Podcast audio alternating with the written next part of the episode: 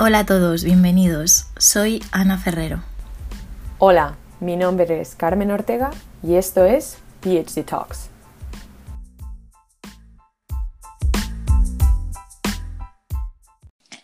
Hola, ¿qué tal? Hola Carmen, ¿qué tal? ¿Cómo estás?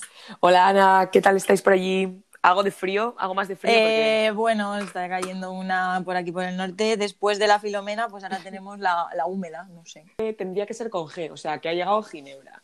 Porque esto es como... Sí. Ah, no, pero con nombre, o sea... Ya podía, ya, podía, ya podía llover Ginebra, no estaría del todo mal, la verdad. A cubata limpia en Zamora. La verdad. Eh, pues nada, hoy eh, tenemos con nosotras a eh, una chica que está en cuarto de tesis, está en, en, el cuarto año de su PhD. Ella se llama Lucía Viejo, está haciendo la tesis en la Facultad de Medicina de la Complutense. De la Autónoma. De la Autónoma. Y yo, yo estaba calladita llorando, ¿eh? Y en el Hospital Universitario La Princesa, ¿verdad? ¿Verdad? Y bueno, está estudiando unos eh, posibles compuestos que interactúen con un intercambiador mitocondrial de sodio y potasio y de sodio y de calcio, que es el NCLX, con el objetivo de estudiar la posible regulación del calcio en las neuronas como una diana terapéutica en enfermedades neurodegenerativas como son el Alzheimer y el ictus. Pero seguramente Lucía nos lo pueda explicar mucho mejor. ¿Qué tal, Lucía? ¿Cómo estás? Hola, chicas, hola. Bien, bien, emocionada. Después de esa pequeña metida de pata que he tenido con tu universidad, me perdonas, ¿no? Claro. Se, se, ha corregido rápido, así que no pasa nada. Nada, explícanos un poquito tu tesis, un poquito más de lo que yo he contado. Sí, pues eh, yo trabajo en un laboratorio que es de química, farmacéutica y medicina. Entonces es como si hiciésemos una industria farmacéutica a súper pequeña escala y en primeros pasos. En el laboratorio se, se, sintetizan compuestos que creemos que pueden ser de interés farmacológico y después pues los cribamos. En mi caso están enfocados pues a intentar proteger las neuronas eh, de la muerte celular que, que ocurre pues en el ictus, en, en, la enfermedad de Alzheimer, en Parkinson. Y uh -huh. nada, en concreto, durante muchos años en mi grupo se ha fijado como orgánulo estrella bueno, mi grupo y la sociedad, no quiero decir nada, como por la mitocondria. Y, y, es verdad que no se la tiene como, como principal orgánulo capaz de manejar el calcio y realmente sí que puede y, y, es, y es una parte fundamental. Entonces, estamos ahí intentando dilucidar eh, el papel que tiene y a la vez intentar de, ver si podría ser una, una buena diana terapéutica y, y ahí en eso estoy. utilizamos cultivos celulares y también utilizamos eh, ratones, pero cul cultivos primarios. Y, y, más o menos eso sería un poco más la historia en conjunto. A ver, yo soy fan de la mitocondria, porque yo también estudio la mitocondria, pero en el músculo esquelético. Por lo tanto, me, cuando leía tu descripción me ha parecido una chulada porque al final eh, hay un montón de, de nuevas like, líneas de investigación que están buscando otras dianas terapéuticas y lo que decías tú, que no que son todas nuevas al fin y al cabo. Creo que los que nos están escuchando probablemente con esto de la vacuna hayan entendido un poco mejor lo que has explicado, que es básicamente que estás probando tratamientos nuevos Eso es. para la prevención y la mejora de las enfermedades neurodegenerativas. Eso es que, que, Oye, están, pues pare... que, que, estaban y seguirán estando cuando se acabe la COVID. Ah, sí. Ah, claro. Mira, me sí. encanta que lo digas, que parece como sí, que hay, solo hay existe enfermedades, el COVID ahora mismo. hay más enfermedades, sí. La gente lo peor es que se ponga, lo peor es que alguna se ponga celosa y venga después de la del COVID. O sea que... No, no, no, no. Demasiado. No, por favor, un poco de calma. Hemos tenido 100 años sin pandemia, pues hemos tenido una ya dentro de 100 años y ya siguiente pues, Eso puede es. venir si quiere. ¿Hay algún proyecto de que quisieran o tu grupo de investigación trabaja con algún otro grupo donde pruebes, lleve a cabo los, los mismos experimentos en modelos más uh, en... animales y en modelos humanos? Mm, Nosotros somos un laboratorio bastante pequeño y eh, yo creo que esto también ha calado bastante de para que salga un compuesto tiene, tiene que haber habido mínimo mil que no hayan llegado hasta allí. Entonces, encontrar un hit tan, tan bueno como para llegar a, a personas, de momento no nos ha pasado.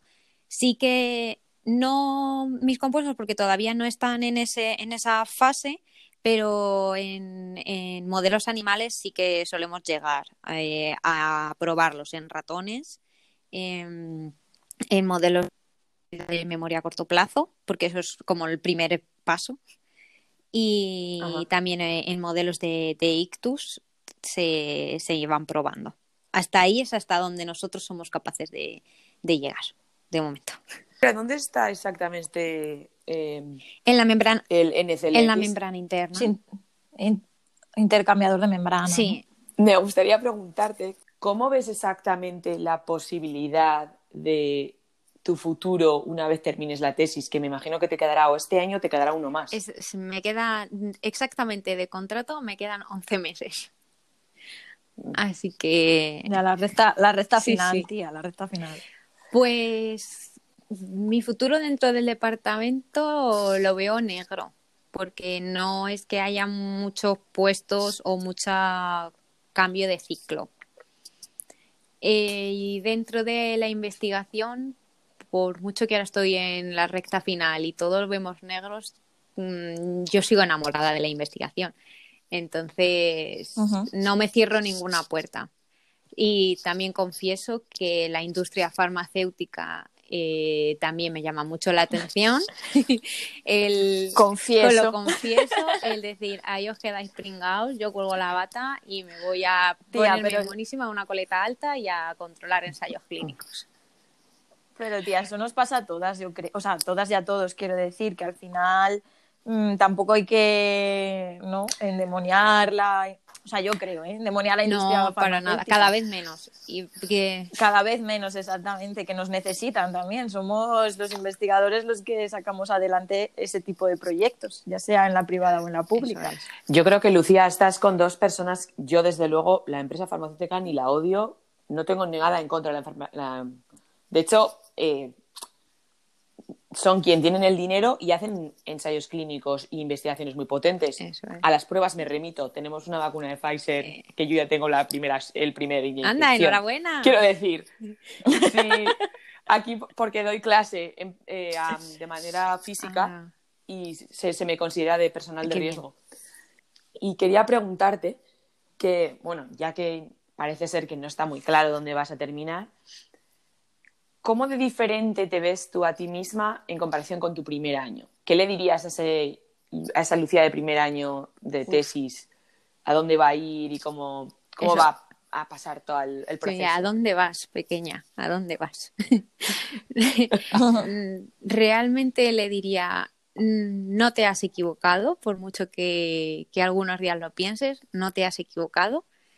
Eh, y desde el primer momento, si quieres algo, ve, vea por ello. Tanto una colaboración como quiero aprender este tipo de ensayo, como quiero ir a este congreso, como decir, lucha por ello porque, porque no te van a dar nada hecho, eso es lo primero. Y, y porque al final estás en un grupo y tienes tu jefe, pero yo creo que tenemos la suerte de que es nuestra tesis. Y, y trabajar al final para nosotros pocas veces lo vas a, lo vas a poder hacer tan, tan directamente como ahora. Y así que pon toda la carne en el asador y, y para adelante. Es verdad que empiezas la tesis y estás más perdido. No, o sea, no tienes, no tienes ni idea, ¿no? Pero, pero es verdad que luego el proyecto es tuyo, o sea, que sacarle el máximo partido a cualquier, a cualquier cosa que puedas aprender eh, durante ese periodo, creo que es súper importante lo que has comentado, es verdad. O sea, al final es tu proyecto y, de- y la que se tiene que sentir orgullosa de lo que has hecho, principalmente eres tú. Es tu hijo. Yo lo describo como Sí, mi hijo. sí. Con un parto largo. Es mi hijo. Es sí, joder, que sí, es mi parto largo. Uf. Unos, su- unos sudores. A mí todavía, a mí todavía me duele, no os digo más. y Ya ha pasado, ya ha pasado un mes. Está de posparto. Sí, tiene- Tenemos Sí, depresión sí, más que, más que de postdoc estoy de posparto, exactamente. Y has hablado, comentado que, Lucía, que estás enamorada de la investigación, ¿cómo llegaste a determinar tu ámbito por qué te, escogiste ese laboratorio?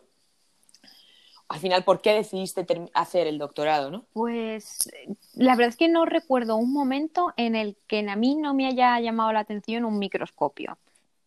desde pequeña, cuando iba a La Paz y pasaba por el IDIPAZ, yo les decía a mis padres, yo voy a trabajar ahí. Y bueno, acabé trabajando en el edificio de al lado, pero close enough.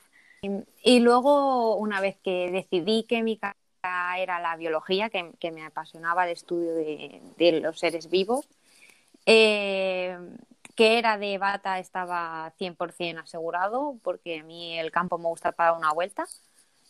Y, y luego fue un poco, mm, pues las decisiones que vas tomando a lo largo de la carrera, de esta asignatura, esta rama, y que las enfermedades neurodegenerativas me, me llaman muchísimo, muchísimo la atención, porque al final una enfermedad como el Alzheimer es que eres una persona dejando de ser tú mismo. Y eso mm, me, me, llama muchísimo y que sea una enfermedad que todavía solo tenga cuidados paliativos. ¿Has centrado principalmente eh, tu investigación en el, en el, Alzheimer o en realidad es indistinto? O sea, quiero decir, como son, eh, buscáis dianas para eh, el intercambiador, para el, el, el NCLX, en realidad no sé si tú te has centrado un poco más en la influencia que tiene el Alzheimer o, en general en las enfermedades neurodegenerativas. En mi mente está en, el Alzheimer porque es lo que más, más me llama y aparte que tenemos en el laboratorio otras vías también más enfocadas en el Alzheimer. Pero realmente en el punto en el que estamos lo que buscamos es la supervivencia celular. Entonces, eh, a ese nivel valdría enfermedades neurodegenerativas en, en general. ¿Hay mecanismos compartidos entre todas las, bueno, sí la muerte celular, pero hay mecanismos que podrían utilizar para el tratamiento de Alzheimer como para el tratamiento de eh, Parkinson? Sí, hay muchas, mm, por ejemplo, el estrés oxidativo lo comparten casi todas las enfermedades neurodegenerativas. La deshomeostasis del calcio también está presente en todas las enfermedades neurodegenerativas y afecta especialmente a las neuronas porque claro, la transmisión sináptica va a través de calcio, entonces ya ahí va mal.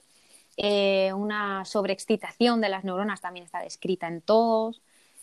Entonces sí que mm, tienen unas, mm, unos errores comunes que luego enfocándose en la enfermedad, pues en el Parkinson ocurre por alfa-sinucleína, en el Alzheimer es por por los agregados de tau y los de beta. Son todo un misterio las enfermedades neurodegenerativas. Bueno, el cerebro sigue siendo un misterio por la dificultad que tiene de estudiarlo. Sí, sí. Son unas grandes desconocidas eh, porque es que todavía no se ha establecido el, el, por, qué, el por qué comienzan. Y, jope, intentar erradicar una enfermedad sin saber el, un punto de inicio pues sí intentando dar palos de ciego. Por eso, por eso están casi todos los, todos los fármacos o todas las terapias fracasando, porque es muy complicado. Seguimos casi como hace 100 años. Todo esto, el proceso que has durante los últimos cuatro años, ¿era lo que te esperabas? A pesar de la emoción y de la de lo que te gusta la investigación y al fin y al cabo yo creo que todos estamos enamorados de la ciencia, si no, no terminas el doctorado. Em, ¿Era lo que te esperabas? Pues eh, sí y no. Eh, sí, porque sí que me esperaba el conocer gente, el...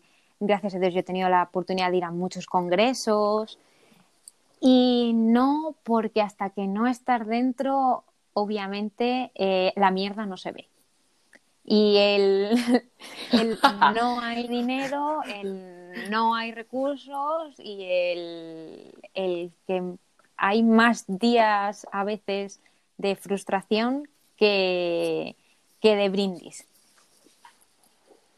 Si no lo vives es como que no, por mucho que, o sea, nosotras un poco la idea que tenemos de hecho con el podcast es esto, ¿no? Mostrar cómo como, es un sentimiento generalizado entre todos los doctorandos, cómo nos sentimos a lo largo de la tesis, esa frustración para no sentirnos solos, ¿no? De alguna manera, pero sí que es cierto que hasta que no lo vives realmente, no sabes de lo que También estás creo- hablando. O sea, Sí, sí, una idea. creo pero- que el hacer el doctorado y el estar de tres a cinco años eh, luchando por algo, peleándote y, frustrante, en ciencia es cuando dices, vale, puedo seguir o el decir, vale, yo hasta aquí he llegado y, y por mucho que esto me esté gustando, no, no, no es bueno para mí.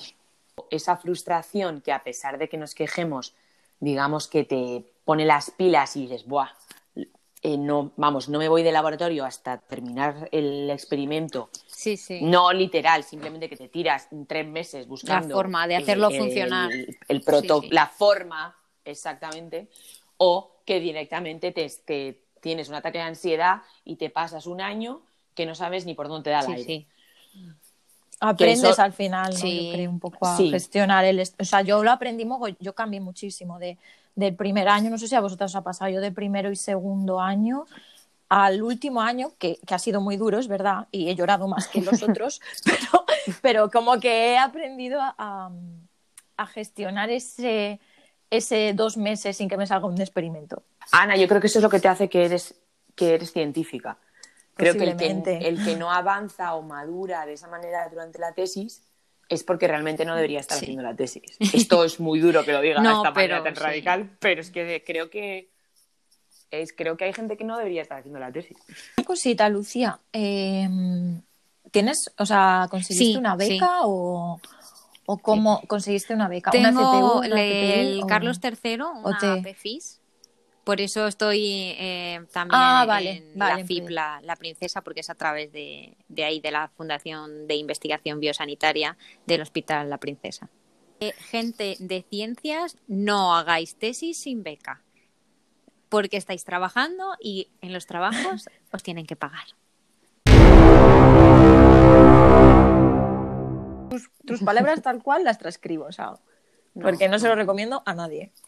Sí, Ana siempre lo dice, creo que lo hemos hablado eso en todos y de hecho es lo que quería decir el comentario, ¿no? que es curioso que todos los que están haciendo la tesis doctoral en España, todos la queja, en comparación con otros países europeos, es el dinero y no se hace, bueno, hay toda una una esto de marketing, una esto Sí. publicidad del 2% del PIB. Mm, Vamos a romper una vara eh, a favor del COVID que parece que eh, durante tres microsegundos se miró un poco a la investigación de, ah, pues igual esto interesa. Durante tres microsegundos pasó y hay que aprovechar y decir, no, no, interesa ahora, interesó hace 10 años, pero es que dentro de 10 años va a seguir interesando. Al final, España, de esto, para que la gente se haga una cuenta, con sus impuestos pagan nuestras carreras universitarias, porque vamos a a la universidad pública, nos formamos lo mejor que podemos y cuando nos vamos al extranjero para poder traer muchísimo más conocimiento, porque no nos, no nos podían pagar en España, o a muy pocos, luego lo suyo es volver para poder traer ese conocimiento y que España avance. Entonces, un poco unido con esto, Lucía, ¿te quedarse en España o has pensado en irte al extranjero como para seguir la formación Uf, qué científica? difícil. Eh, lo primero de todo, 100% comparto tus palabras, de verdad, 100% lo, lo pienso, pero vamos, que, es horrible. Además que a, a mí me ha pasado, yo eh, estudié la carrera con becas, el máster también me becaron, ahora eh, eh, pues tengo una, un contrato beca predoctoral y cuando acabe todo el mundo me dice, bueno, pues si quieres seguir en la investigación, pues te tienes que ir. Es como, pues es que lleváis pagando mis estudios desde los 18 para que ahora Alemania saque, el- o Alemania, eh, Copenhague, eh, se lleve el, beneficio. No sé si le, soy yo la única que ve un pequeño problema ahí, pero me, me encantaría quedarme, pero no descarto, si se me sale un puesto que en algún lado que me guste, no muy largo, de como dos, tres años, de saber de, mira, se me acaba y se me acabó, ya será problema de Lucía del futuro qué hacer, eh, puede que me fuese. Pero, pero jolín, es que creo en, en, la investigación en España y creo que estamos formando y que tenemos un potencial increíble que, que es muy bien valorado en el extranjero y dentro del país, ¿no? el hecho de que no tengamos dinero nos ha hecho ser muchísimo más creativos sé si se va en el ADN español o que cómo va, pero vamos, ser. que, los, que lo sigues llevando allá donde vas, que dices tú, a ver cómo lo puedo hacer, si me puedo ahorrar aquí 100 dólares, aquí 200, ah, de puta Lo de madre. pedir, lo de pedir muestras Em, de, de yo creo- anticuerpos a Santa Cruz en vez de comprar cuatro anticuerpos en Cell Signaling, no lo hace cualquiera. Los anticuerpos de Santa Cruz. Qué mítico.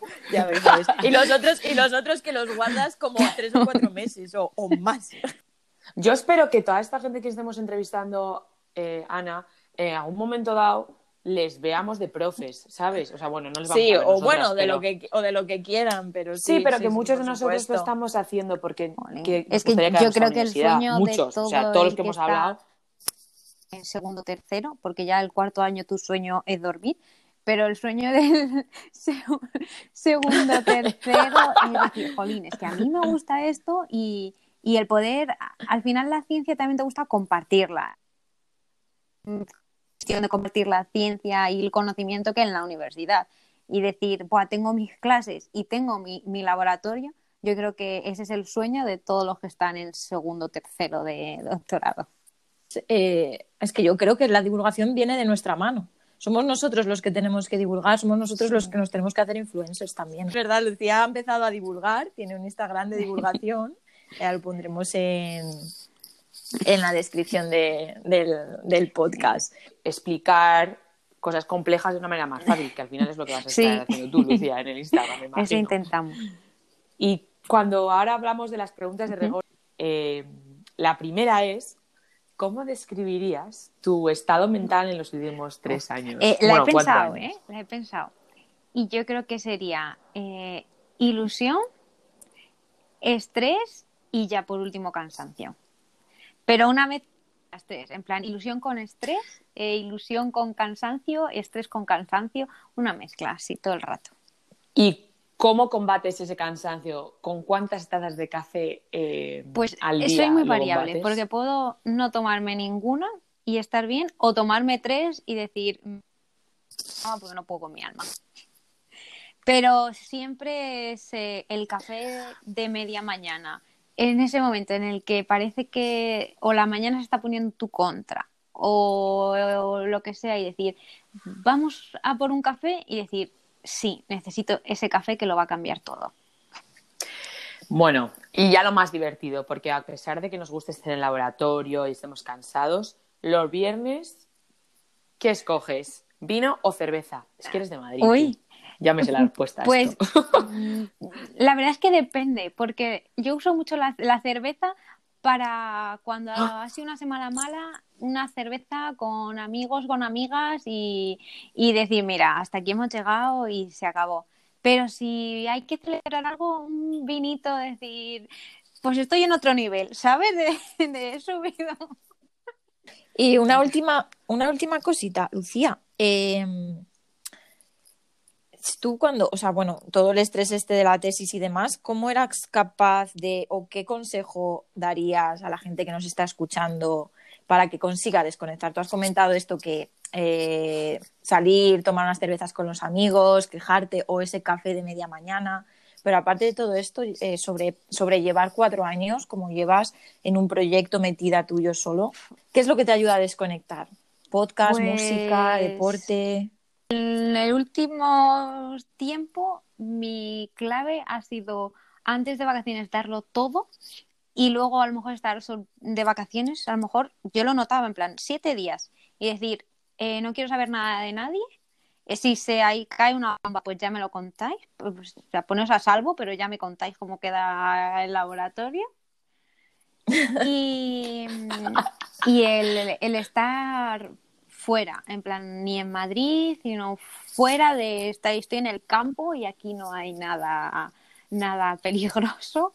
Antes de eso, eh, sí, el desahogo y las cervezas. Y cuando ya no se puede más, un fin de semana decir, eh, estas 48 horas no quiero saber nada de nadie, ya llegaré el lunes y volveré al timón. De momento no, no, me da igual lo que pase esas, 20 esas 48 horas.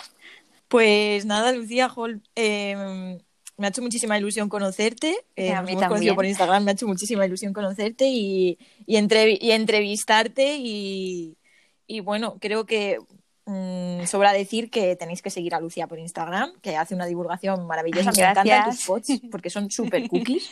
Un placer y muchísima eh, fuerza y paciencia. Este último año Muchísimas como el último gracias. sprint. Ha sido Eh, para mí, vamos, increíble. Sois eh, lo mejor, más. Eh, y me encanta el- este proyecto, de verdad, es que este proyecto es fantástico y, a seguir con ello y, y también mucha suerte para vosotras. Y nos vemos en el próximo episodio de PhD Talks.